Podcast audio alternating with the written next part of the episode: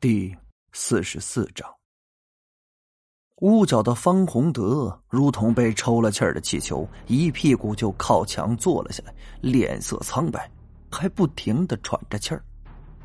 这好在啊，他本身就是个风水师，这要是换做普通人，早晕过去了。另一边的李想同样是不好受，脸上汗如雨下不说，还大口大口的喘着粗气儿。如同是跑完了一场马拉松。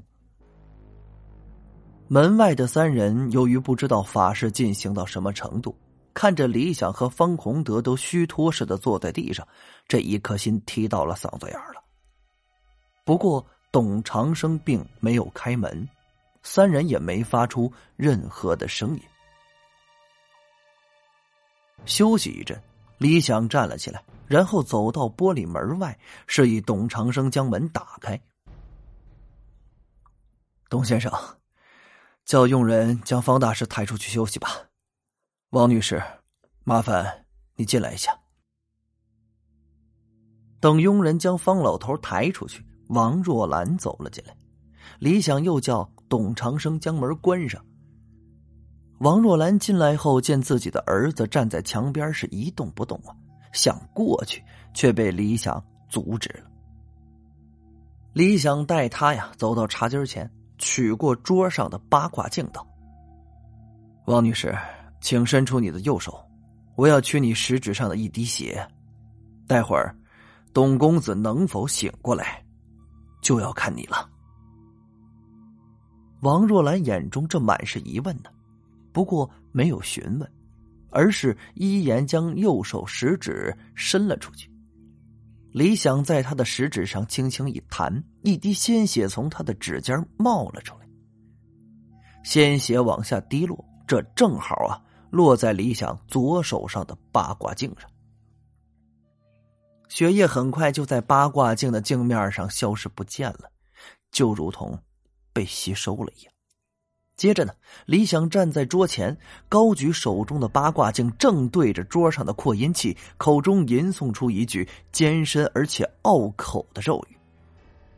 咒语吟诵完毕呀，八卦镜上忽然泛起了一阵金色的光芒，一道金光从镜内射了出来，落在扩音器上，显得是神奇而美丽。金光散尽，李想收了八卦镜。然后拿起桌上的扩音器，将它递给王若兰。王女士，你拿着这个扩音器走到董公子面前，用扩音器对着他大喊三声：“董建业回家。”如果董公子晕倒在地上的话，这法事就算成功了。王若兰接过扩音器，调整了下心神，然后走到董建业身前。看着眼前自己的儿子，这双目紧闭啊，身体就像是发羊癫疯似的不停抖动。这他的眼中啊，又泛起了泪光。强忍着不让泪水流下来，他举起了手中的扩音器。董建业，回家。第一声喊出，董建业没任何变化。董建业，回家。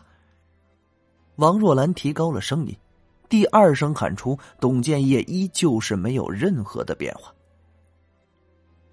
董建业回家。王若兰再次提高了声音，这第三声喊出啊，颤抖中的董建业忽然停了下来，然后软软的就倒在了地上。王若兰赶紧过去将他抱在了怀里，看见这个情况啊。李想长长的吁了口气，还算是好。这要是再晚些时日，恐怕自己也是回天乏术。示意董长生将玻璃门打开，李想让站在外面的人进来。董先生，我已将董公子体内的蛊毒完全清除和转移了，他现在还处在暂时的昏迷状态，你让佣人将他抬回房睡下。大概两三个小时之后就会醒过来，之后再给他调了一下身子，应该就没什么问题了。董长生看着躺在王若兰怀里、脸和身体已经恢复正常的董建业，脸上是写满了激动和感激，真是太谢谢李大师了，我们董家一辈子都记着李大师的这份恩情啊。董先生言重了，李想忙摆摆手。若兰呐，吩咐佣人将建业抬回他的卧室休息吧。董长生说着，就往外面抬了抬手。李大师，陆董，咱们下楼说。几人来到了楼下，董长生是心情极好，心血来潮，亲自这展示了一番茶艺的功夫，给陆明、李想和方洪德斟了三杯这武夷山的大红袍。陆明虽然脸上没表露出什么，这心里却是极其舒畅，因为李想是他推荐来的，治好了董建业，自然是有他的一份功劳。这无疑呀，让他和董长生走得更近。自己的商业帝国要在省内发展的更好，这无疑需要一棵大树，一棵根基牢固的大树。这董长生和中央某些人的关系早已不是秘密。通过今天这件事儿，某些关节无疑就能打通，这没准儿啊，入主这省的计划就会少了很多的阻力。李大师啊，今天多亏了你了，以后李大师若是有什么困难需要我董某人帮忙，这尽管开口，我必竭尽所能。正所谓官字两张口。董长生在承诺理想的同时，也忘不了一旁的方洪德。同样，感谢方大师的帮忙。来，我们以茶代酒，干一杯。这时，王若兰也走了下来，那原本充满悲伤的脸上，此时已带上了笑容。他在董长生身边坐下，将两个红包分别推到了李想和方洪德面前。今天劳烦二位大师了，建业得以平安无事，小小辛苦费，还望两位笑纳。作为风水师，对雨人消灾后的因果利弊，这是很清楚的，所以两人没有做推辞，收下了红包。李大师果然好本事啊！先前我方洪德多有不敬，有眼不识泰山。方洪德说着。端起茶杯就站了起来，以茶代酒，我敬李大师一杯。李想也赶紧站了起来，谦逊道：“方大师千万别这么说，我是晚辈，您要这么说，那就是折煞我。”两人将杯中的茶水一饮而尽。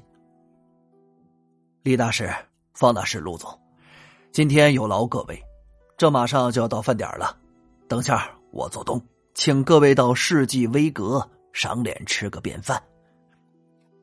董长生也站了起来，心情很好的向三人发出了邀请。董先生，多谢您的好意。刚才做法事的时候身体消耗过度，我现在得回家打坐静养，否则会对身体造成不可逆的伤害，就不多打扰了。李想站起身，说出了心中的想法。他刚才因为消耗太多的灵力，导致现在的身体极为的困乏。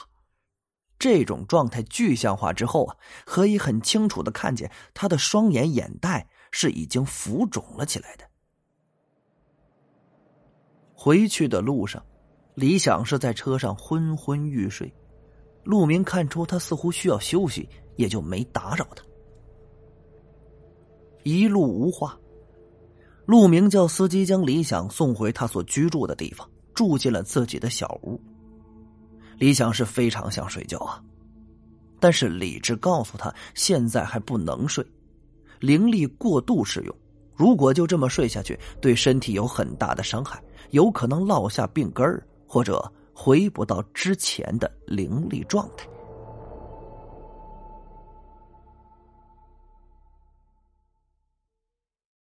感谢您的收听，去运用商店下载 Patreon 运用城市，在首页搜索海量有声书，或点击下方链接听更多小说等内容。